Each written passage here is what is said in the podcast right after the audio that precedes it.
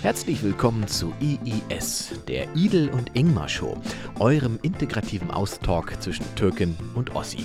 Jeder präsentiert dem anderen seine drei Highlights der Woche, ohne dass der andere diese als Highlights anerkennen muss. Viel Spaß, Deutschland. Man sollte uns abonnieren. IES, Ausgabe, ich glaube Nummer 1 ist es jetzt offiziell. Offiziell erste Ausgabe, gleich abonnieren. Es ist ganz ehrlich besser für uns alle. Für, für uns alle, genau. Ich bin echt ein bisschen gestresst, muss ich ehrlich sagen. Ne? Weil ich ja zurzeit kein Auto fahren darf. Du weißt ja, wie sehr ich mein Auto liebe. Und, und ich darf nicht Auto fahren. Ich habe zwei Monate Führerschein abgegeben. Guck mal, ich habe vorhin zu dir gesagt, dass du ein Lauch bist, weil du zwei Monate dein Führer. Aber weißt du, was ich gesehen habe? Deinen Schmerz. Ja, Das ist nicht mal, du konntest nicht mal lachen. Das war richtig Schmerz. Da habe ich begriffen, die Situation ist ernst. es ist eine sehr ernste Situation heute. Und ich habe jetzt schon keine Lust mehr. Aber, aber wir, wir werden uns hier heute durcharbeiten. Ich habe drei Highlights vorbereitet. Engel, mit was bist denn du gekommen dann hierher? Öffentliche Verkehrsmittel. Welche, was? BVG, Bahn, S3 mit der Bahn.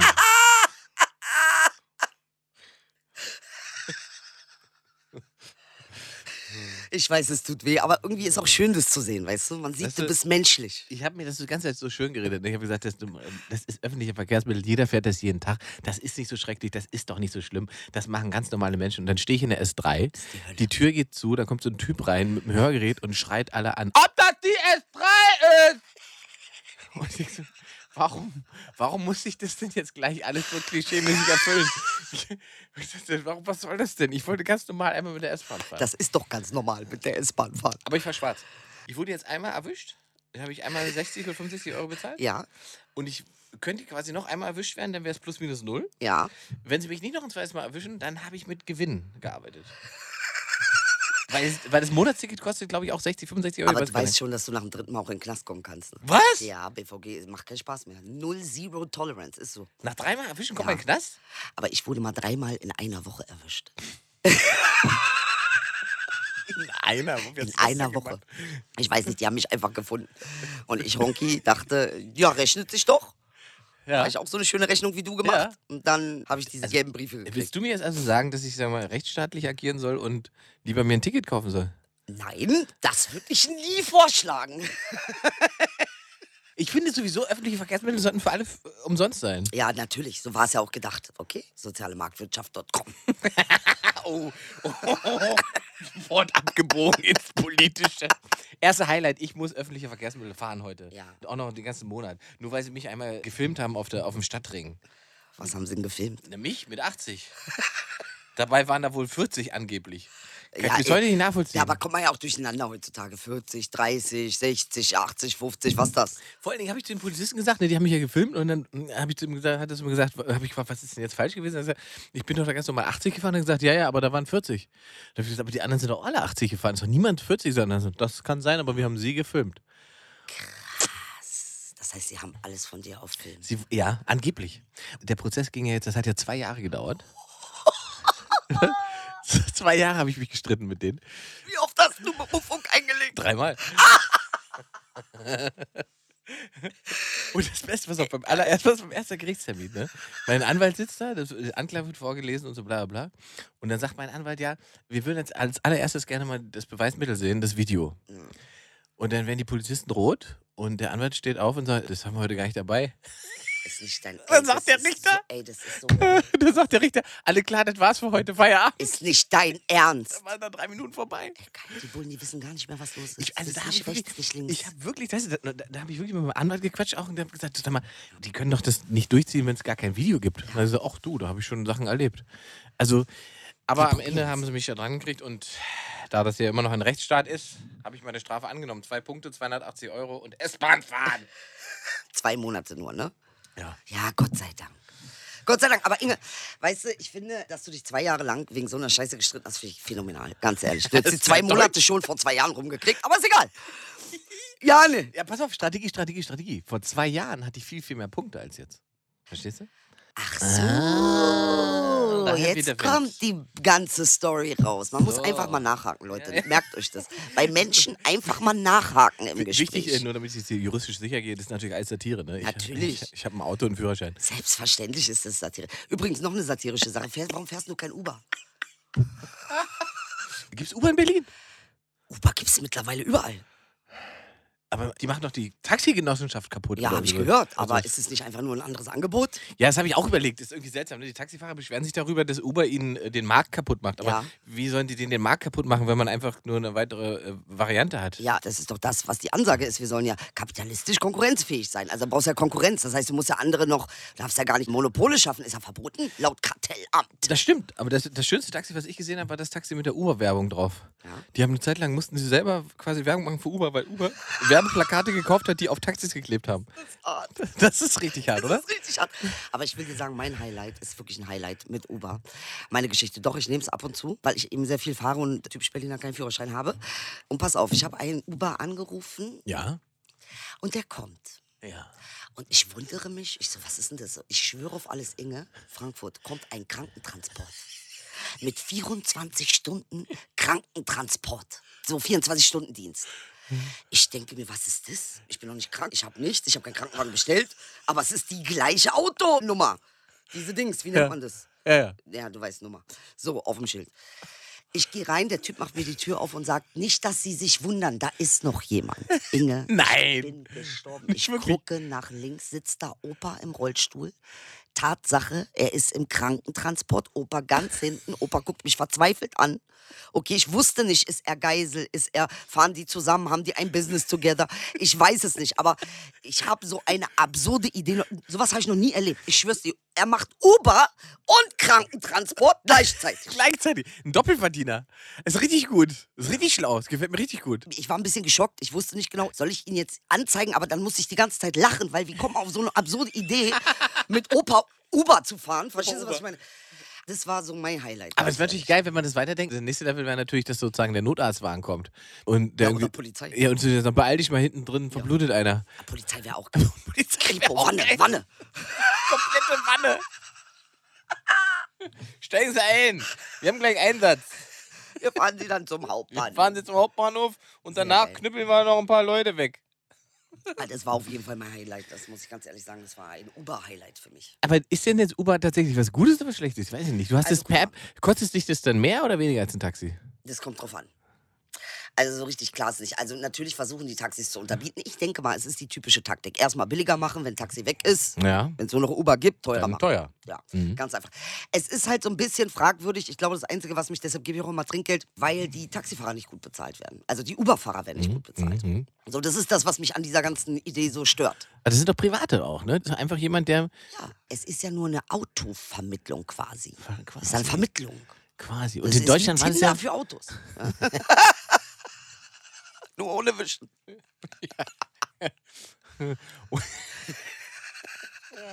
Sehr schön. Mein erstes Tinder-Date im Uber. Uber-Tinder. Also im Auto. Oh ja, das klingt gut. Hm, das ist eine schöne Kombination. Ich bin ja, ja. Ja. Ja, klar. Warum Ja, äh, Marktwert.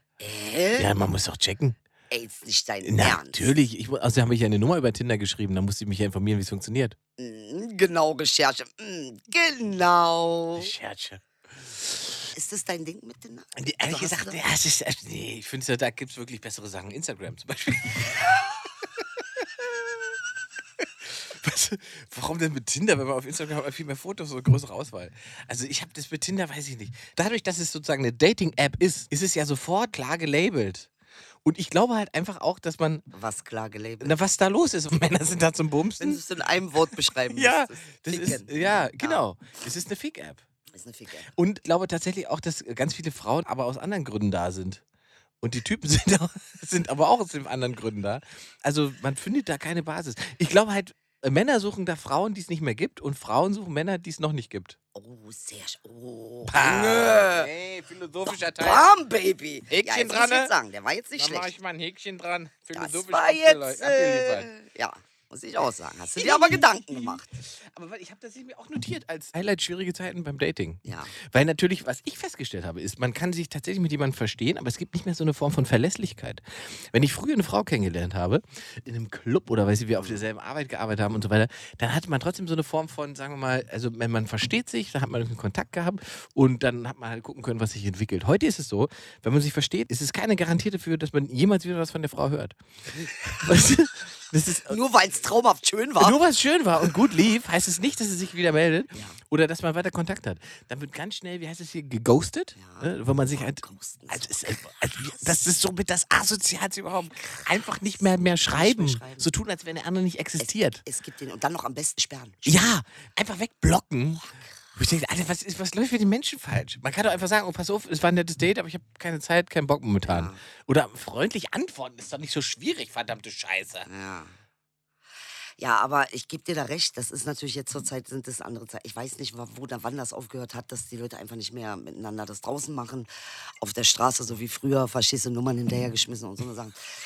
Das Einfach asozial hinterherpfeifen. Einfach asozial Wo ist denn das gute alte asoziale Dankeschön. Hinterherpfeifen? Dankeschön. Weißt Bitte. du, Ja. Städtchen wird rumgewischt und so Ja. weiter. Man kann doch einfach mal wieder äh, einer Frau an der Baustelle hinterherpfeifen. Ja. Es kann doch nicht so Aber du schwierig hast recht sein. mit dieser Unverbindlichkeit. Du hast recht, du hast Ja. recht. Ja, ja, total. Man lässt sich nicht mehr so richtig drauf ein. Man muss kalkulieren, man muss effizient sein. man Ja, muss, Strategie äh, ja, haben, also- ne? Welche, wer, äh, da könnte vielleicht noch eine kommen, bla bla bla. Weißt du, das ist einfach, das ist nicht so wie früher, wo man einfach seine Frau ganz Nee. traditionell im Nee, Katalog bestellt hat. Ich würde das mal neokapitalistische Romantik nennen. Das ist ja Ja, das ist doch wieder, Das, bist heute schon, also, das Wort kapitalistisch hast du dir. Hast du das auf eine Kaffeetasse tätowiert? Oder? Das hast du heute schon dreimal gesagt. Heute mein Lieblingswort. Also das heißt also. Du weißt, was ich meine, wa? Dating ist äh, das zweite Highlight. Diese Sache ist eigentlich so, Tatsache, Inge, wir werden früher oder später um diesen Punkt nicht herumkommen. Fakt ist, es geht ja auch ein bisschen darum, deutsche Kultur, überhaupt Kulturen oder kulturelle Kulturen, türkische Kultur. Aber eigentlich, jetzt mal ohne Scheiß, wir leben in einer kapitalistischen Kultur. Kapitalistische Kultur. Unser Verhalten, unsere Riten und Normen sind dem Kapitalismus, vor allem dem Raubtierkapitalismus Auch angepasst. Daten. Auch beim Daten. Ja, Aber okay, warum ja. reden wir noch über Deutsch oder Türkisch? Weil diese Kultur, die ist doch überhaupt gar nicht relevant. Du hast doch darüber geredet. Ich will das nur sagen. Ich will es ja nur mal anstoßen. Aber warum ist das Dating denn läuft für, dich Dating dann anders als für mich? Ja, bei dir läuft, Bei bei, mir mir ist- gar nicht.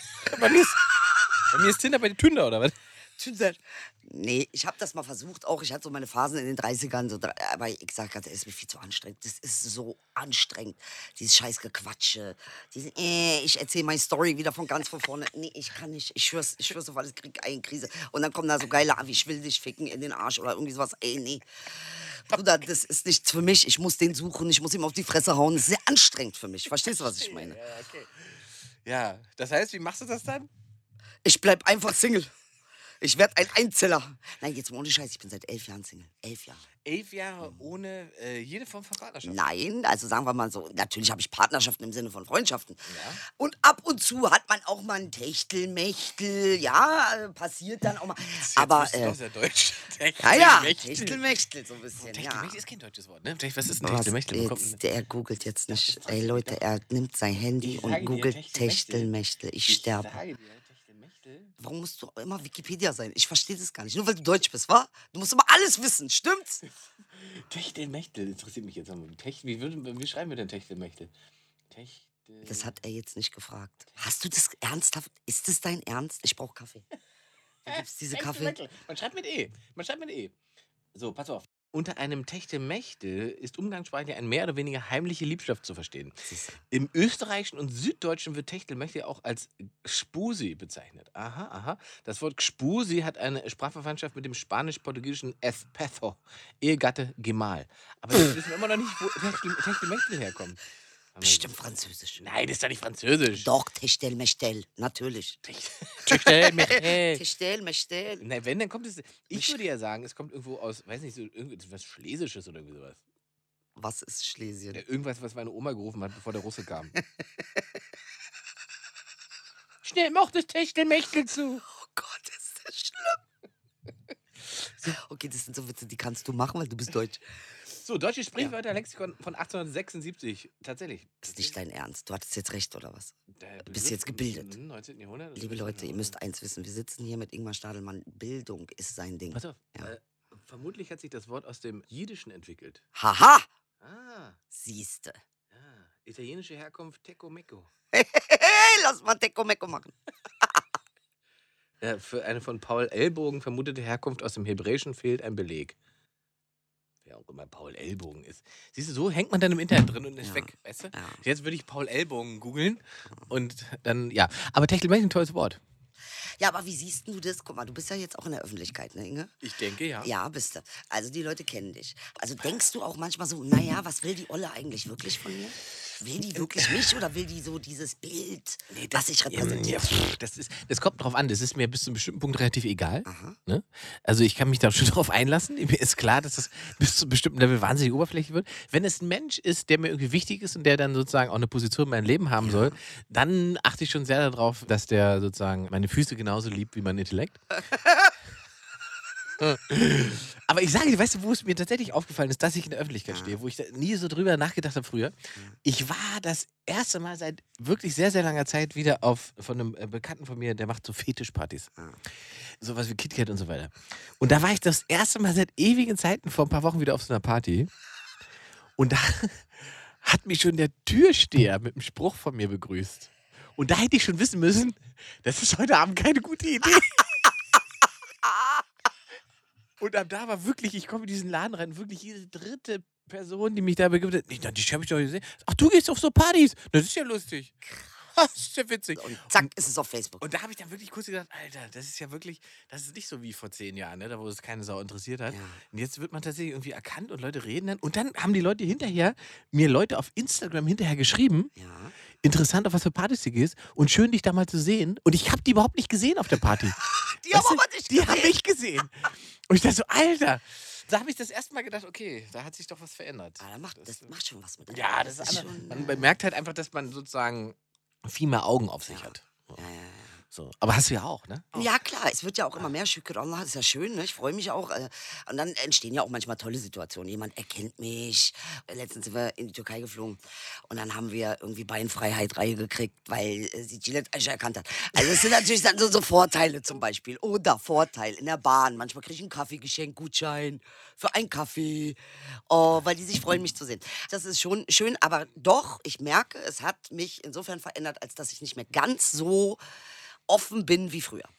Ich mache schon auf einer gewissen Ebene bin ich schon eher zu und vorsichtiger, weil du weißt ja nie, Kim Kardashian und so, ich weiß, das klappt ja in Amerika und so, aber Hast du dich gerade mit Kim Kardashian verglichen? ja, jetzt so rein von der Situation her. Okay?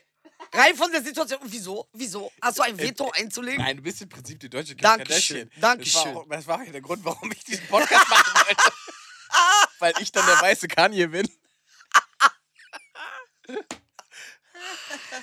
Sehr gut. Naja, ich verstehe, ich verstehe, ich verstehe. Okay, das macht auch, also man macht sich immer so Gedanken davor, aber wenn man es nicht erlebt hat, dann ist es irgendwie. Es ist anscheinend auch so ein neues Ding. Eine Freundin von mir hat mir erzählt, sie hat mit einem Typen was gemacht und hat ihn dabei erwischt, wie er heimlich das Ficken aufnimmt. Heimlich. Heimlich. Oh, das ist ja mies. Ja, und das sind so Sachen, weißt du, wo ich mir sage so, Alter, nee, was ist denn das für eine Zeit? Ja, das ist ja. Heimlich, weißt du, was ich meine? So. Äh. Ja, ja, Inge, das sind alles Probleme, ich sag dir. Das Amt mit Tinder das macht an. uns ja und alle kaputt, ne? Da haben wir ja auch gar keine Chance mehr. ja, aber lass mal über was, das sind ja jetzt Lowlights. Jetzt, wir müssen wieder über Highlights Ja, genau. reden. Was Wir haben immer noch? äh, Lowlights und Highlights. Habe ich jetzt schon zwei verschossen? Du hast einen erst gesagt. Was Und dann hab ich hast du gesagt? den zweiten gesucht. Mein Highlight war jetzt das Dating, ne? Na, erstmal Führerschein. Ah, Führerschein und ja, Und Dating. Dating. Das, Also das hast du jetzt. zwei. Ja, und du hast? Ich habe einen. Welcher? Ah, Eigentlich auch Ach so, äh, nee, doch. Uber, ja. Uber und Dating, ja. Ja, genau. Naja, gut, Dating So. jetzt nicht so, aber gut, ich- ich muss noch ein Highlight nächstes, raussuchen, wa? nächstes Highlight, hau raus. Du warst jetzt im Urlaub oder nicht? Ja, ich war. Ich war im Urlaub, ich war in der Türkei, ich habe es vorher nicht gesagt, weil, du weißt ja, äh, Stalker äh, und Leute und sowas. Ich bin mit meinem Vater segeln gewesen, Inge. Mein Vater ist ja Captain und weißt du, was ich rausgefunden habe? Ich schwöre auf alles, das war mein Highlight. Jetzt kommt mein Highlight. Und zwar ist folgendes, mein Vater hat mich mit nach Çeşme genommen. Çeşme ist so eine sehr schöne Stadt, Ja. ist toll, Karibik der Türkei. So. Und dann sagte er zu mir, Idil, komm, ich will dir was zeigen. Und ich so, Mann, Papa, bitte, ich will nicht laufen. Ich habe einfach keinen Bock zu laufen. Er meckert mich an. Idil, kann man doch nicht so faul sein, du kommst jetzt mit. So, dann bringt er mich zu einer Statue und da ist so ein Typ abgebildet mit einem Löwen. Und er guckt mich an und sagt, das ist dein Urgroßopa. ich so, ist dein Ernst jetzt? Du willst mich verarschen. Deswegen sind wir hergekommen, damit du mich verarschen kannst. Deswegen musste ich hierher laufen. Nein, er hat gesagt, nein, ich mach keinen Spaß. Das ist dein Ur, Ur, Ur, Ur, Urgroßvater. Und der Typ heißt Cezayirli Gazi Hasan Pascha. Gesundheit. Genau. Was hat er angestellt? Ey, ich schwör's dir, ich habe mir dann sein Wiki durchgelesen. Und zwar ist wohl rausgekommen, zwei meiner Cousinen haben irgendwie Ahnenforschung betrieben und dabei ist rausgekommen, dass der in unserer Ahnenlinie ist. Und mein Vater hat das irgendwie insofern bestätigt, als dass er sagt, sein Vater hätte ihm davon auch schon erzählt. Und dieser Typ Hassan Pascha, der wurde als Sklave geboren, hat sich dann, das muss ein krasser Typ gewesen sein, der hat sich so hochgearbeitet oder so schnell seine pff, ja, Gaben oder was auch immer genutzt, ist dann gleich bei den Janischen gelandet, also diese Elitetruppe des Sultans, und hat dann eigentlich, der hat nur ein paar Schlachten verloren. Das war so ein Kapitän, der rausgesegelt ist. Das war ein ganz beeindruckender Typ, ich muss ganz ehrlich sagen. Interessant ist ja, dass mein Vater auch Captain ist. Ja. Das finde ich alles sehr spannend. Also manchmal denke ich mir schon, dass, ey, manche Vorfahren hinterlassen einfach was in dir. Der das hat, war schon spannend. Für was hat ja. der denn gekämpft? Bruder, der hat, ich sag dir genau, der hat alles besetzt, was nicht bei drei auf dem Baum war. Okay, Ich okay. schwör's dir, der war bei den Mamelucken in Ägypten. Der hat Algerien besetzt. Dann ist er da rausgeflogen, weil er sich mit irgendwen angelegt hat, ist nach Spanien gegangen. Eines der wenigen, die in Europa porträtiert wurden, in Gemälden. Dann ist er nach Afrika gegangen, hat einen Löwen, der hat ein Löwenbaby gehabt. Und dieses Löwenbaby hat er großgezogen. Und er ist immer mit diesem Löwen überall hingegangen. Auch in die Schlacht. Ey, überleg dir doch mal, Inge, du gehst jetzt irgendwo hin und kommt dir Typ im Löwen entgegen. Was ist denn das für eine geile Show? Ja, ja. Showtime, der Typ. Showtime. Verstehe, verstehe. Showtime. Er hat als allererstes im Osmanischen Reich eine Marineschule gegründet, die allererste Marineschule. Es war also auch einer, dem Bildung wichtig war. Ja, Also eine Art Game of Thrones auf Türkisch im Prinzip. Eigentlich im Prinzip ja. Verstehe. Ja, aber du weißt ja, man weiß immer nicht, ob das alles so. Aber es ist eine schöne Geschichte. Auf alle Fälle. ist Am Sonntagnachmittag oder beim Kaffee trinken kann man sich das gut erzählen. Du weißt noch, als der Opa damals im Löwen. weißt du noch, Die Opa? Mamelucken. Bei Mamelucken. Mann, da war was los. Da war was los. Und ich sag doch zu ihm, lass doch den Löwen zu Lass Hause. den Löwen. Nee, er hat gesagt, nee, der kommt mit. Also wenn du den Löwen nicht akzeptierst, dann kriegst du mich auch nicht. Nur ich Mein und der Opa hatte. Schafe. Hattet ihr auch solche Vorfahren? Hast du mal sowas gemacht wie Ahnenforschung? Ähm, als Deutscher ist das immer schwierig, ne? Da wird der, da kommt mir, kommt mir mal schnell in ein schwieriges Fahrwasser, wenn man dann irgendwann vielleicht feststellt, mein Gott, wir waren alle Nazis. Nee, habe ich ja nicht. Aber ich habe nicht. Nee, nee. Teil meiner Familie ist ja quasi tatsächlich geflohen, ne? Ja. Schlesisch. Und der andere Teil ist tatsächlich richtig deutsch gewesen. Und mein Opa hatte tatsächlich mitten in der Stadt ja Schafe. Geil. Der hatte mitten in der Stadt Schafe und am Anfang war es halt immer so, zu DDR-Zeiten war es so, weil er hat diese Schafe halt gehabt, weil er hat die dann halt gescho äh, geschoren, logischerweise. Und mit den Fellen ist er dann einmal im Monat mit seinem Lader nach Ungarn gefahren und hat die da sauteuer auf dem Markt verkauft. Dein Opa war ein Kanacke. Deshalb, du verstehst uns. Verstehst Ja, also er hat richtig geile Deals gemacht. Und mit Ende der DDR war das natürlich vorbei. Da braucht man das nicht mehr. Aber er hat die Schafe so geliebt, dass er die Schafe nicht verkauft hat, sondern hat die alle behalten auf dem Hof. Geil. Da haben dann also mitten in der Stadt auf dem Hof bei ihm, ich glaube, sieben, acht Schafe gelebt. Ey, wie geil ist das? Und die sind halt auch gerne mal ausgebrochen. Und die standen immer auf der, mitten auf der Kreuzung in der Kleinstadt. Und dann hat immer die Polizei angerufen und gesagt, Horst, deine Schafe. Und dann mussten wir, und dann wurden einmal alle angerufen, dann musste man alle die Schafe zurücktreiben zu Opa. Und die beste Aktion ist, das war aber gar nicht mein Opa, sondern der Bruder von meinem Opa, die haben die Schafe so geliebt, da war ein Fluss, äh, die Jetze, die lief am Grundstück meines Opas lang. Und die Schafe haben da immer so gegrast. Und irgendwann hat sich ein Schaf sehr erschrocken von dem Hund Mhm. und ist in die Jetze gefallen. Und jetzt war natürlich die Frage, Wie holst du das Ding da raus? was macht man mit dem Schaf? Lassen wir es da saufen oder was? Nein. Und mein Onkel, Was hat der gemacht? Kraft seiner gesamten Körperlichkeit, ist also in die Jetze gesprungen Ja. und hat das Schaf aus dem Fluss gezogen. Hat er geschafft. Ja, ich werde das Bild, werde ich, werde es nie vergessen, wie dieser äh, etwas kräftigere Mann halbnackt mit dem Schaf unterm Arm Ja. durch diesen Fluss geschwommen ist und das an Land gezogen hat. Und das Schaf hat dann nicht verstanden, was da passiert, sondern hat sich ja noch gewehrt. Ey, nein, Das- das- lass, das, lass mich los! Oder, was, Schnuck, zieh, zieh mich doch, was Hurensohn. ziehst du mich hier raus? Hör auf damit! Ich bade gerade. Du kannst mir gar nichts gönnen. Wie dieses Schaf aussah, einfach äh, vollgesaugt mit Wasser. Ey, geil. Und er völlig am Ende da. Also muss ich sagen, da gab es schon tolle Abenteuer da. Also das ist mit deinem Opa, das finde ich ganz, da muss ich ganz ehrlich sagen, habe ich mich ein bisschen verliebt in deinen Opa. Weil ich, da musst du jetzt nur, wie hieß dein Opa? Wie Äh, war Horst. der Name? Ja, ich habe so. den Namen auch, ne? Und bei uns ist es dann Ali oder Ja. Mehmet, ja? Es ist ja austauschbar, aber die, diese Schafaktion ist sehr verbindend, sag mal so. Äh, der war ein sehr eigener Charakter, ne? Der hatte dann auch irgendwann, der war da noch gar nicht so alt, ich glaube Ende 60 oder was, hat er halt eine Hüft-OP gehabt. Und der hat halt schon 20 Jahre lang erzählt, wenn ihr mich alle so weiter ärgert, dann endet das ganz dramatisch mit, ich sitze im Rollstuhl und irgendwo im Heim. Ey, geil, er hat euch Schuldgefühle gemacht. Genau. Oh Gott, wie geil. Und tatsächlich gab es dann irgendwann diese Hüft-OP. Und dann gab es die Reha. Und es hat alles irgendwie nicht funktioniert. Und dann hat mein Vater halt irgendwann zu dem, zum Arzt gesagt, das kann nicht sein, neue Hüfte und so weiter. Das ist doch nicht so eine, also es ist eine schwierige OP, aber normalerweise kann man doch da durch Reha und dann wieder laufen. Und dann sagt er, halt, ja, ja, aber man muss halt laufen wollen. Und der ist halt einfach nicht mehr aufgestanden. Der ist halt einfach sitzen geblieben.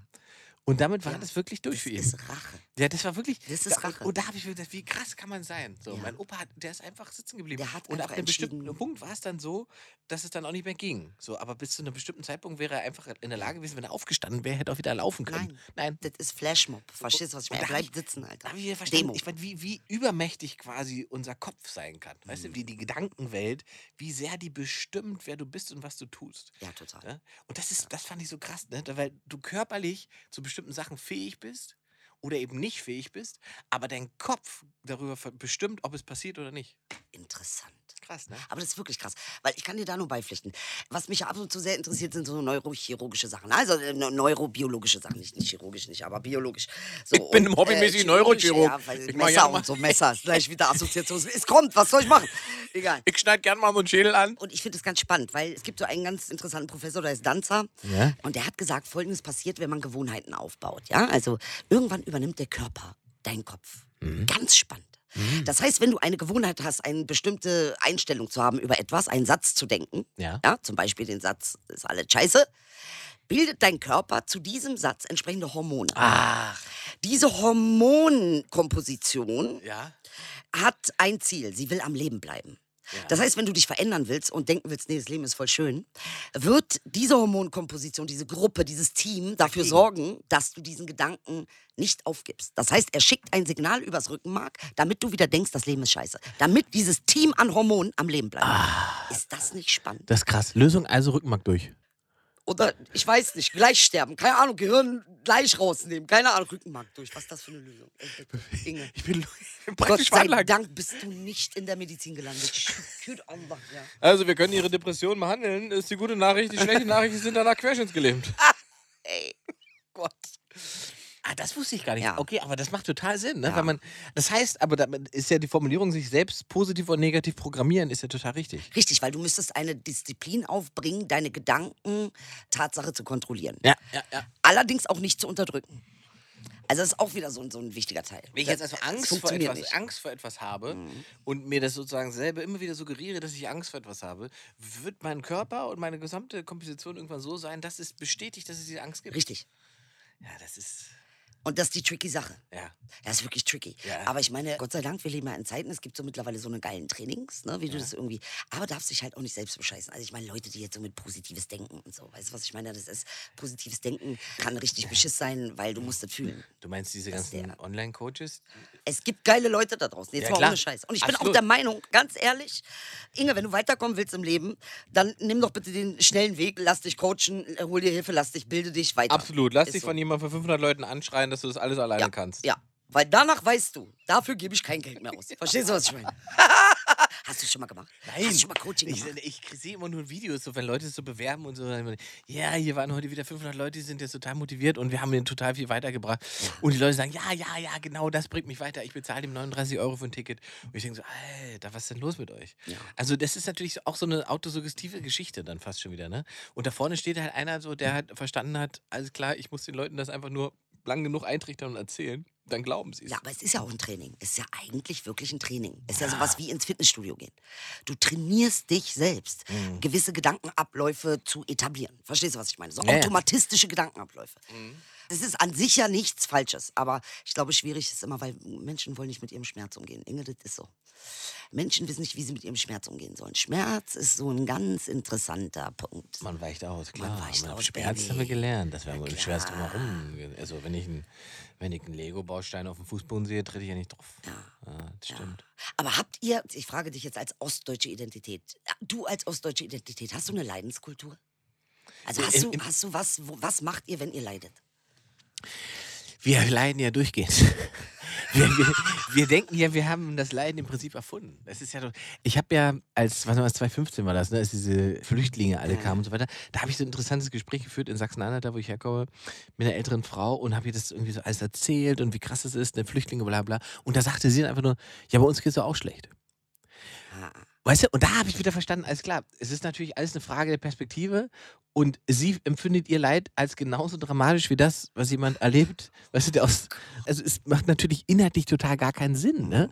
Aber wenn man diese Haltung hat, versteht man ja auch gar nicht, warum Menschen hierher kommen. Genau. Weil man sagt, was wollen die denn hier? Ist doch voll scheiße. Ja. So, weißt du? Und da fängt das Leiden dann sozusagen an. Und dann bewegt man sich aber ja schnell in so einem, sagen wir mal, so einem, so, so einen Kontext von dieser Teil des Volkes ist so und so, das, da muss man ja auch mal vorsichtig sein, ne? Weil man dann schnell so Kollektive aufbaut, die es vielleicht auch gar nicht gibt. Ich glaube halt einfach, der Osten hat halt einfach noch eine Entwicklung vor sich in ganz vielen Bereichen, die der Westen schon hatte. Ganz einfach, weil er im Prinzip 60, 70 Jahre Demokratie gelebt hat. Okay, das ist eine interessante Ansicht. Ich muss dir aber ganz ehrlich sagen, Inge, ich glaube, das ist eine, einfach nur eine gute PR. Also ich empfinde die Menschen in Ostdeutschland nicht als zurückgeblieben. Ich merke aber, dass sie immer wieder so erzählt werden von Westdeutschen. Interessant. Also ich würde auch nicht zurück. nee, nee, verstehst du, was ich meine? Ja, Nein, also ich finde auch die westdeutsche Kultur ist mittlerweile zurückgeblieben. Deshalb macht ja meine Figur Gillette also mittlerweile Entwicklungshilfe für Almanis, Mhm. weil keiner macht für die Entwicklungshilfe. Und die Deutschen machen überall Entwicklungshilfe. Also ich meine, es ist auch ein bisschen ungerecht. Jetzt sind Deutsche zurückgeblieben in ihrer Entwicklung, weil sie allen anderen bei der Entwicklung geholfen haben. Verstehst du, was ich meine? Jetzt muss man ihnen wieder helfen. Ja. Ist ganz wichtig. Aber Tatsache ist, äh, sie sind auch zurückgeblieben. Und ich finde das natürlich... In welchem. Bereich? Wo sind wir denn zurückgeblieben? Weil, was ist die Nachhilfe, die wir brauchen? Also ganz ehrlich, der Ausgleich natürlich. Und ein bisschen auch ähm, auf dem Boden bleiben. Wir haben keinen Ausgleich. Mittlerweile sage ich ja, die Gesetzmäßigkeiten, mit, mit denen wir mittlerweile leben, die sind neokapitalistische äh, Gesetzmäßigkeiten. Und die sind festgeschrieben im juristischen System. Also ich meine, das ist ja, finde ich schon, dass man, ne, dass das uns ein bisschen auch, wie soll ich sagen? Ich meine, das macht was mit unseren Werten. Was ist denn jetzt wirklich wertvoll? Wertvoll ist derjenige, der Kohle hat, wa? Wa? Wa? Ja? So eine Krankenschwester ist nicht besonders wertvoll, wa? Also um, um es sozusagen auf ein Symbolbild runterzubrechen, das würde eben Ausdruck dessen wäre jetzt zum Beispiel zu sagen, wir haben gigantischen Steuerbetrug in Milliardenhöhe bei, bei großen Unternehmen Ja. dem Staat gegenüber Ja. und es passiert gar nichts. Ne? Und andersrum gab es gerade diese Geschichte von diesem Studenten, der, weil er ehrlich war, äh, angegeben hat, dass er Nahrungsmittel von der Tafel bezieht und deswegen sozusagen vom Amt das Geld, das er sozusagen für Nahrung ja spart, abgezogen bekommen Ja. hat. Ja, das ist ab abnormal. Das ist abnormal. Das sind abnormale Sachen. Da frage ich mich, und das meine ich. Ja. Du wirst, wenn du arm bist, wenn du Probleme hast im Leben, wirst du bestraft, anstatt gefördert, damit du weiterkommst. Das, was ist das für eine Scheiße? Da kann ich folgen, ja, da bin ich dabei. Ich glaube, ich würde auch nicht sagen, dass die Menschen im Osten zurückgeblieben sind. Das stimmt schon nicht. Ich glaube halt einfach, es gibt ja ganze Teile, sozusagen Landschaftsteile, die ja im Prinzip ausgeblutet sind an Menschen, Ja. weil die da alle weggegangen sind. Ja, Ja? das ist ein Problem. Genau. Und wer bleibt denn da? Wer ist denn der, der da bleibt? Und wen trifft der dann noch? Das stimmt. Nur die anderen, die auch da. Und dann bestätigt sich genau das alles wieder gegenseitig. Weißt du? Und da sind wir wieder bei der Programmierung.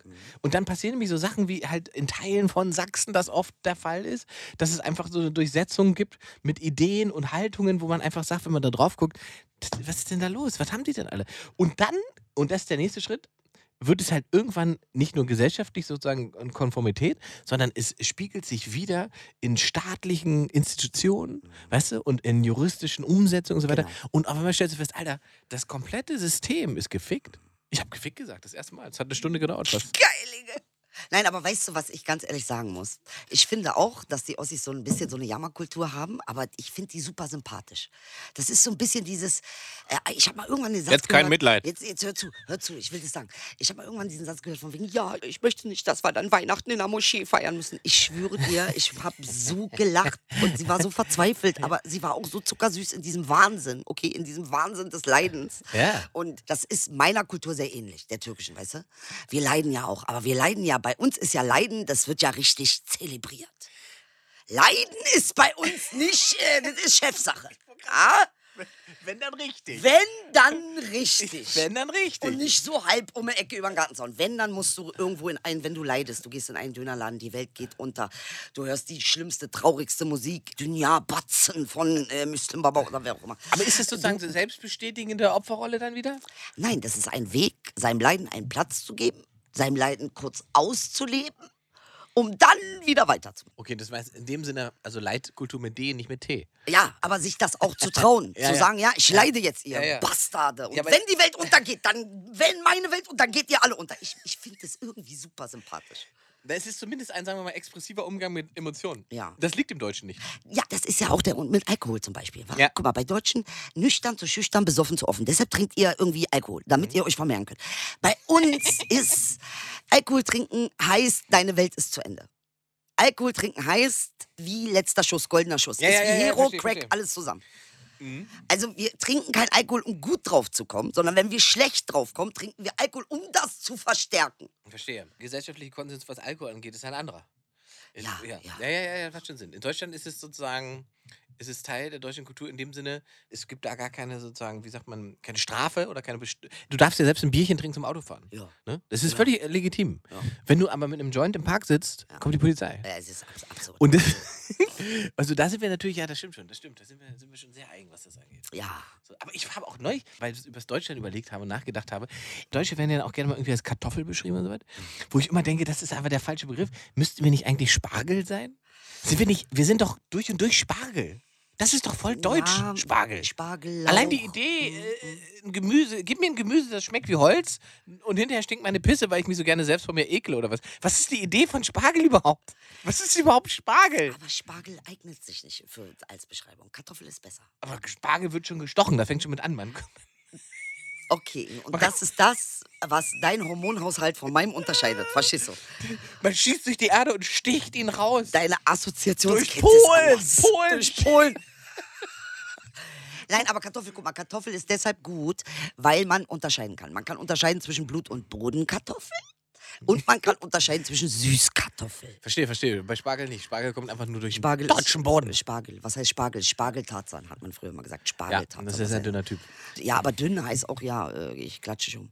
Der Wind nimmt dich mit. Verstehst du, was ich meine? Ja. Das ist, Spargel ist Ich nicht geeignet. Kartoffel ist gut. Weil es, äh, wegen der Varianten. Man kann besser differenzieren. Ja, ist ja wichtig bei Kartoffeln. Das ist bei Kartoffeln ganz wichtig. Musst du entscheiden können. Ja. Kartoffel, äh, Süßkartoffel. Ja. Kartoffelbrei, Kartoffelbrei. Kartoffelkarton, Kartoffelchips. Kartoffelchips. Äh, jetzt mal ehrlich, stört dich das Wort, wenn ich jeden Kanacke Kartoffel nenne? Nein. Ja, Also ich, Kartoffel. Das ist ja sowas wie Monchichi, ey. Ganz ehrlich, was ist denn das? ich bin nur manchmal irritiert, dass ich habe in bestimmten Comedy-Shows erlebt, dass Kartoffel quasi schon die Pointe ist. weißt du? Ja, okay, das ist ein bisschen. Das verstehe ich. Das ist, man sagt Kartoffel und es wird schon gelacht.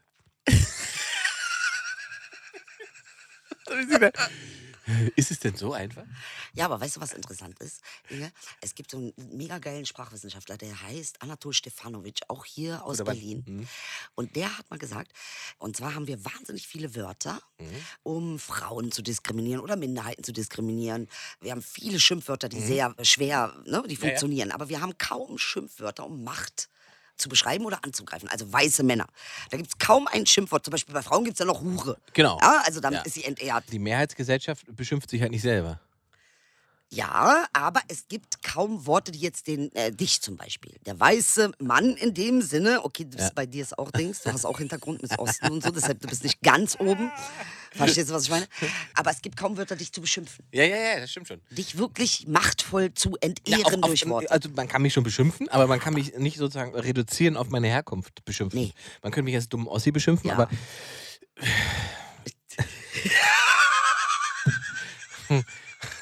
Weißt du selbst. Aber das stimmt, ja, das ist richtig. Also sozusagen für die Minderheiten an sich gibt es überdimensional viele Möglichkeiten der Beschreibung im negativen Kontext. Ja, und je härter die Ausbeutung, desto härter die Worte. Mhm. Und desto mehr wirken sie auch. Mhm. Desto Ist, geladener. und ist krass, auch, auch die Bestätigung quasi der Angst in der Beschimpfung, auch vor der Minderheit. Das passiert ja auch. Das ist ja Teil des Spiels, ne? dass man sagt, pass auf, hier, das sind die und die. Und wenn man die schon nennt, werden die schon mit einem negativ besetzten Ja, na Begriff. klar, Framing. Genau. Baby Und Framing. Bist du sofort. Ja. Ja. Ja, die Konnotation natürlich, was erzählt, was für eine Geschichte. Ist ja immer das Gleiche. War da was im Kaffee? Warum sagst du jetzt so schlaue Sachen? Ola, ich weiß nicht, du bist heute auch so drauf. Also dein tiefsinnigen oder was? Ganz jetzt, ehrlich, wie viele viel Highlights hast du denn jetzt? Du Äh, doch, Highlights. ich glaube, du musst noch eins, ne? Was? Wieso ich? Ich du musst ich- noch eins, du hast auch nur schon? zwei. Ich habe zwei schon. Ja? Wann ist Pipi-Pause? Ich Ich will einen Kaffee Ich habe mir noch äh, notiert, ich habe Kumpel darüber nachgedacht, wie toll das wäre, wenn, wenn Komiker ehrliche Programmtitel hätten. Was heißt das? Zum Beispiel Mario Barth, Sexismus hat mich reich gemacht. weißt du? Sowas. Oder, weiß nicht, Dieter Nur, Grüße von der FDP. Oder so. Also einfach, einfach Programmtitel, die tatsächlich ehrlich sind. So. so. Wäre geil, was wäre denn bei mir? Das wollte ich jetzt mit dir Ja. reden. Was denn bei dir denn? Weil ich habe bei mir habe ich auch überlegt schon, was ehrlich wäre im Mhm. Sinne von versaut und trotzdem schlau oder sowas. Aha. Oder ich weiß es noch nicht. Aber das ist ja schon wieder auch so ein bisschen Hybris, war mit schlau. Ist nicht Hybris? Ey, bitte, wie er mich anguckt.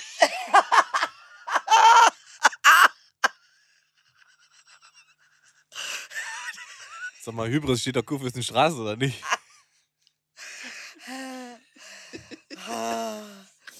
Ich weiß nicht. Äh, äh, Stadelmann, äh, Hybris ist auch ein toller aber Was Programmtitel. wäre denn bei mir? Ja, Äh, was äh, wäre bei dir, Mann? Bei mir wäre Rassismus macht mich erfolgreich oder sowas. Was ich meine? Dank eurem Rassismus verdiene ich Ja, Geld. Dank eurem Rassismus verdiene ich Geld. Macht mein Leben Sinn. Ohne Rassismus wäre ich arbeitslos. Ja. Ohne Rassismus wäre ich Hartz IV. Äh, Man muss auch mal so sehen. Verstehst du, was ich meine? Ja. Deshalb ist ja so absurd, dass man immer das wegmachen will, was einen ja eigentlich am Leben hält. Verstehst du? Ja. Das ist ja verrückt. Ja, das stimmt. Aber ich glaube, wenn es kein Thema wäre, würdest du ja trotzdem noch ein Thema finden, über das du reden kannst. Ja. Oder? Ja. Es ist nur gerade, es ist einfach ein Thema, was wahnsinnig prägnant ist auch. Und überhaupt auch die Verteidigung sozusagen von demokratischen Werten, das ist ja auch mittlerweile Teil meines Programms. Hätte ich auch nicht gedacht. Aber es ist tatsächlich so. Weil ich habe diese tolle Ja. von Umberto Eco. Ja, Umberto Eco, dieser fantastische Autor, der hat irgendwann mal, weiß ich nicht, vor weiß ich wie vielen Das Jahren. ist nicht der Name der Rose und so. Ja, ja, aber der ist unter Mussolini hat er gelebt. Mussolini. Da wem? Mussolino? Mussolini. Mousse Schokolade. Der hat unter, der hat unter Mousse Schokolade gelebt. Liebe Zuhörer, Mussolino war ein Diktator aus Spanien. Nee, Italien. Ey, bitte, dass er noch drauf. Ey, er kann nicht, das ist diese Kartoffel in ihm. Bitte. Er kann nicht, ohne das zu korrigieren. Verstehst du, was ich meine? Woran merkt man, dass sich so eine Gesellschaft Richtung Faschismus bewegt? Ich bin jetzt nicht so, sagen wir mal, so ein, so ein emotionaler Typ, aber ich habe diese Punkte durchgelesen. Mhm. Und dann kommt dieser Punkt und ich denke, Alter. Und dann steht da Irrationalismus, Denken als Form der Kastration. Kultur wird verdächtig, sobald sie kritisch wird. Misstrauen gegenüber dem Intellekt. Ja. Das ist tatsächlich etwas, was wir, was ich feststelle, was wir in, in unserer Mitte wieder haben. Ja, und deshalb ist es ja für mich überhaupt nicht begreiflich, warum wir Faschismus nicht erstmal als eine kognitive Krankheit beschreiben, weil es ist sie ja. Sie ist ja, Faschismus heißt, du bist nicht in der Lage, Informationen zu verarbeiten. Dein Gehirn verarbeitet Informationen nicht in einer Art und Weise. Und bieten wir dann Psycho Psychotherapie an für Faschisten? Ich finde, also Psychotherapie für Faschisten ist ja eine Sache. Ähm, So ein äh, Programmtitel. Wobei ich finde sowas wie, wie mal alternative Methoden, vielleicht mal Homöopathie für Faschisten oder vielleicht mal Detox für Faschisten, finde ich eigentlich auch nicht so schlecht. Aber Fakt ist, dass ich nicht verstehe, warum wir in einer Demokratie leben, in der du Faschismus wählen kannst. Und das ist genau das, was ich sage. Wenn wir nicht Ah. anfangen, Inge, wirklich, wenn wir nicht anfangen, Rassismus zu kriminalisieren, jetzt ist Rassismus noch unter Meinungsfreiheit. Wir wissen, Rassismus ist ein Instrument des Faschismus. Okay? Ja, es ist ja. jetzt unter Meinungsfreiheit, kannst du also Gauland und Heil Hitler im Bundestag Aber ich rufen, glaube, okay? der- Warte, ganz kurz bevor du redest. Wenn wir das kriminalisieren würden und Rassismus unter Strafe stellen würden, dann ist ganz klar, das ist keine Meinungsfreiheit, das ist kriminell. Und ich sage dir, das ist faktisch ja unter Strafe. Das Grundgesetz stellt es faktisch ja auch unter Strafe, was da passiert und was da gemacht wird. Eine Demonstration von irgendwelchen Neonazis mit irgendwelchen rechtsextremen Parolen, die mitten durch eine Stadt laufen, in der jemand mit Migrationshintergrund lebt oder ein Deutscher, der Migrationshintergrund hat, lebt, der könnte zu jeder Zeit sagen, alles, was sie da sagen und rufen, ist eine Beschädigung meiner Würde. Die Würde des Menschen ist betastet durch das, was sie da tun. Ja. Und damit ist, ist es eigentlich erledigt. Ja, und dann sagt das Gericht, nee, das ist Auslegungssache und wir haben ja Genau. auch Meinungsfreiheit. Und warum sagt das Gericht das? Und dann ist das äh, Weil da die alten weißen Männer wieder sitzen. Paragraphenspielchen mit Grundgesetz, genau. Also ich glaube da, genau. Das ist, ja. Also ein bisschen, ich suche mir aus, was mir gerade gefällt. Und was natürlich wichtig ist, weil das ist immer was als erstes kommt, ist, wenn wir jetzt sozusagen Faschismus thematisieren. Ich habe den Artikel ja geteilt von Umberto Eco. Das erste, was drunter jemand geschrieben hat, ist ja, ja, aber also wenn ich mir die Punkte da angucke, die treffen ja auch auf islamisch regierte Länder äh, auch ganz stark zu. Da sollten wir vielleicht nicht die Augen vorschließen. Wo ich einfach geschrieben habe, Alter, wir leben aber nicht in einem islamisch regierten Land. Und eins und zweitens ist es auch Faschismus. die Ausprägung von Faschismus ist doch egal, ob die religiös ist oder ideologisch. Es ist Faschismus. Fertig. Und das ist, was er durchdefiniert hat da drin. Also es geht ja nur um, dass man es erkennt. Man kann ja nicht sagen, okay, weil es da faschistisch ist, muss ich es hier dürfen. Liebe Zuhörer, und das ist der Grund, warum ich mit Inge einen Podcast mache, weil ich liebe ihn dafür, dass er das geschnallt hat. Verstehst du, was ich meine? Es, ist, er, es macht ihn genauso fertig wie mich. Ich wollte nur ganz kurz Das sagen. war einer der schönsten Rechtschreibfehler, die mir je passiert sind. Diktat in der fünften Klasse, vierten Klasse, Faschismus mit VER geschrieben habe. Ja, und jetzt kommen wir aber zurück zu unserem Wirtschaftssystem, weil das ist auch faschistisch. Bitte, jetzt übertreibst ist, du. nein, Warum? Weißt du warum? So, und ich gebe euch jetzt mal einen Tipp. Bitte guckt euch mal bitte alle du da an. gerade schon Zigarette raus? Ja, ich bin schon wieder auf Dings. Ich bin schon wieder auf Hartmann, sagt man bei uns. Guck mal, es gibt eine Mega-Doku und zwar heißt sie The Corporation. Die ist jetzt schon mindestens 15 Jahre alt, aber es ist einfach eine unglaublich gute Dokumentation darüber. Man hat also verglichen einen Psychopathen mit unserem Wirtschaftssystem. Und Warte. man hat festgestellt, es sind gleiche Verhaltensweisen. Das heißt, unsere Wirtschaft ist faschistisch strukturiert. Sie Ah, ist du, meinst, psychopathisch ähm, strukturiert. Okay, ich verstehe. Man hat sozusagen Elemente, ähm, die man sozusagen in einem psychotisch, Ein also psychopathischen. Psychopath, genau. Genau, Genau. der hat ja bestimmte Sachen, an denen man erkennt, dass er ein Psychopath ist. Ganz genau. Und die Ein findet Psychopath man. Zum Beispiel, ich gebe dir ein Beispiel. Ein Psychopath es hat jetzt sich eine Sache in den Kopf gesetzt, egal was das für einen Schaden verursacht. Er will das. Er will es und er wird es durchziehen. Und das ist ja mit unserer Wirtschaftsform ja auch so. Corporations sind ihren Aktionären verpflichtet. Und nicht der Umwelt und nicht den sozialen Gegebenheiten Aber, und aber niemanden. mü- Nur Sind wir dann nicht selber auch die Psychopathen? Also wenn ich jetzt sage, ich will meine Nutella, egal welche Folgen das hat für den Regenwald, ist mir scheißegal, was, ob ich hier keinen Sauerstoff mehr habe, das ist mir egal. Ich Ja, möchte ja. Nutella. ja, Da kann man schreiben, was man will. Nein, das tötet, das sorgt dafür, dass da so und so viel Wälder verbaut. Ist mir wurscht, ich will Nutella. ich möchte mein Nutella haben. Ja? Und dafür töte ich auch. Im Prinzip, oder im man Prinzip lässt. schon. Ich muss ja nicht, Nee, sondern ich muss es nicht machen. Aber das ist genau der Punkt, den du sagst, genau. Und das meine ich mit unserer Kultur ist mittlerweile psychopathisch. Okay, jetzt war sehr viel Anklage drin Ich heute. schwöre, Und aber auch gut. eine gute Anklage. Aber ich finde, wir müssen, wenn wir die Highlights, dabei. Lowlights bringen, ich finde zum Schluss auch einen Lösungsansatz bieten. Und sonst gibt es eine- keine Zigarette. Okay, sonst gibt es keine Zigarette. Guck mal bitte, wie er denkt, dass er meine Regeln machen kann. Ich sterbe vor Lachen. Das ist so Allmann. Das ist so Kartoffel. Aber das liebe ich ja auch an euch. Ihr denkt immer, ihr könnt die Regeln machen. Nein, die Sache ist so. Okay, was du- willst du von mir? Eine Lösung. eh. Gib mir eine Lösung. Für, sag mir, für was soll ich eine Lösung finden? Für diese Form des Konsums zum Ja, Beispiel. Was, was sag ich dir. Weil- wenn man den Menschen sagt, verzichte, mh, So. Und zwar, folgendes ist die Sache. Warum, guck mal, ich bin nicht gegen Reichtum, ich bin für Reichtum. Ich bin der Meinung, und meine Mutter hat mir sehr schön erklärt, wenn du arm bist, kannst du keinem helfen, okay? Arme Leute können niemandem helfen. Also wenn du Leid von der Welt irgendwie entfernen willst, dann sorge dafür, dass du Reichtum anstrebst. Ein Apfelbaum guckt nicht danach, ob sein Apfel auf den Boden verfällt. Er ist reich. Verstehst du, was ich meine? Er gibt einfach. Und ich finde, Reichtum ist ein gutes Konzept, weil Reichtum inspirierend ist. Aber man könnte, was Geld betrifft, Reichtum ja auch ein bisschen beschränken. Man könnte doch zum Beispiel sagen, ein Mensch alleine kann 500 Millionen besitzen. Das kann er erreichen, was Geld betrifft. Darüber hinaus geht alles in die Gemeinschaft und zwar in eine Weltengemeinschaft. Wenn er jetzt noch Billionen, dann geht der Anteil dahin, weil dieses Plus, was er gemacht hat, hat er mit einem Minus gemacht. Mhm. Das heißt, wir müssen es wieder ausgleichen. Also ich würde auch davon ausgehen, wenn man 500 Millionen hat, dann sitzt man nicht da und denkt, man braucht nochmal 500 Millionen. Vielleicht ist das aber auch eine kleingeistige Heizung. Doch, ich glaube, du hast kein Empfinden für sowas. Ich glaube, die Relationen verschieben sich. Ich Ja, glaube, ja es würde ich auch denken. die 500 Millionen ist für dich wie 50 Euro. Ja. Wenn es nicht irgendwie eine Begrenzung gibt. Weil es gibt ja einen, der hat Milliarden. Eben, Das genau. Die dann auch. Vergleichbarkeit. Aber wenn Ja. du nur bis dahin erreichen kannst. Ah, ich verstehe. Okay, dann gibt es auch keinen, der drüber stehen kann. Richtig. Ja, das ist nicht so dumm. Was ist denn mit der verdammten Vernunft? Guck mal, als diese. Äh, jetzt brauche ich wirklich. also, ich ich ich letz, letzter, Gedanke, letzter Gedanke heute. Als diese verdammte Kirche da in Paris gebrannt hat, Mm. Haben sie, ich glaube, innerhalb von drei Tagen eine Milliarde Euro aufgetrieben an Spendengeldern. Durch private Menschen, die gesagt haben, Mir ist schlecht geworden. eine Milliarde. Ja, mir ist schlecht geworden. Und ich dachte, Alter, wenn diese Gruppe an Menschen, die das getan hat, wollen würde, Aha. Dann könnten wir, also wie viele Formen von Problemen wir lösen könnten innerhalb der nächsten sechs bis zwölf Monate, wenn diese Menschen wollen würden. So, und ich glaube, jetzt müssen wir ein bisschen realistisch denken. Es hat nicht nur was mit diesen Menschen wollen zu tun, sondern es hat ganz viel auch mit unserem Steuersystem zu tun. Wusstest du, dass Ja. du eigentlich nur in Dinge, sozusagen die Dinge von der Steuer abschreiben kannst, die Konsumartikel sind?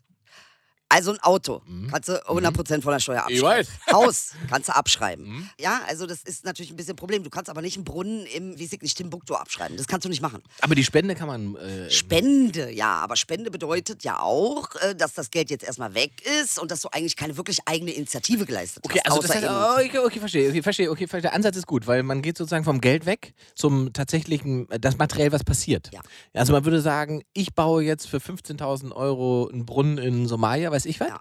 Und dafür würde das deutsche Finanzamt sagen, alles klar, kostet dich keine Steuern, die 15.000, die du da ausgibst. Da musst du uns nichts für bezahlen. Nee, das die machen wir frei für Das dich. ist ja genau, was, was mit ja, Seenotrettung ist. Ne? Ja, also. Seenotrettung ist Ja, eigentlich genau das, das Beispiel dafür.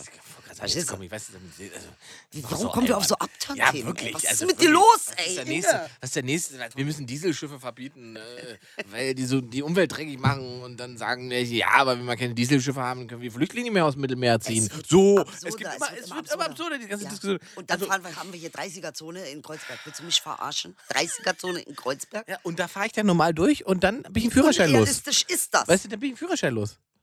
Ganz ehrlich. Das, da sind wir wieder beim Führerschein, wo wir angefangen haben. Ist eigentlich ein gutes Ende. Ja.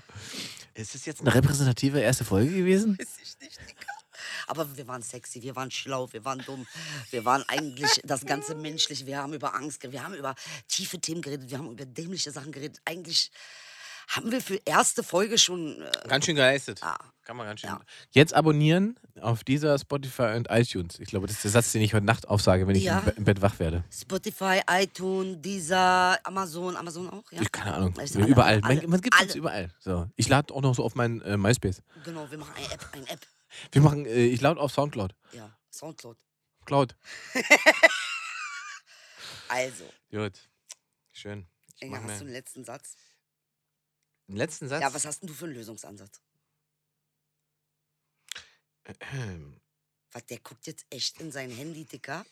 In, interessiert ihn gerade gar nicht. Doch, doch, ich wollte, ich, ich habe überlegt, Was hast du mit diesem Handy? Was mal alle ist das für eine. Scheiße mit dem Nachgucken? Hier, alles, äh, guck mal, hier, äh, alles notiert hier. Du warst bestimmt in der Schule so einer, der hat immer seinen Alles- Blog dabei Alles gehabt. immer. Immer. immer. Das ist hier, zum Beispiel hier bei Influencern denken die meisten Menschen an Grippe. In Wirklichkeit ist die Pest. Sowas schreibe ich da rein. Das Leben ist ein toller Lehrer. Wenn man es nicht versteht, wird die Lektion einfach nochmal wiederholt. So eine Scheiße schreibst du da rein. Ja, und ich notiere es mir zumindest, weil ich es einen guten Hinweis fand. So. Oder zum Beispiel habe ich jetzt, bin ja Single, deswegen habe ich mir Kondome geholt bei Rewe, habe aber trotzdem Treuepunkte bekommen. Wieso bist du Single? Du warst letzte Woche noch mit jemandem. Echt? Ja? Ist schon wieder Single-Time oder was? Ja, jetzt Single-Time jedenfalls. Mann, Jetzt hast du Inge. meine Porte versaut. Mann, tut mir leid, das war aber wichtiger. Verstehst du wegen Treuepunkte? Du weißt doch, ich mache mir Sorgen um dich. Du musst langsam Familie gründen. Verstehst du, was ich meine? Du wirst zu alt, Inge. Zu alt. Dein DNA-Material geht für den Arsch. Blödsinn. Habe ich, hab ich neulich einen Kumpel von mir erzählt, der auch sehr viel kifft. Und der wohnt am Girlie.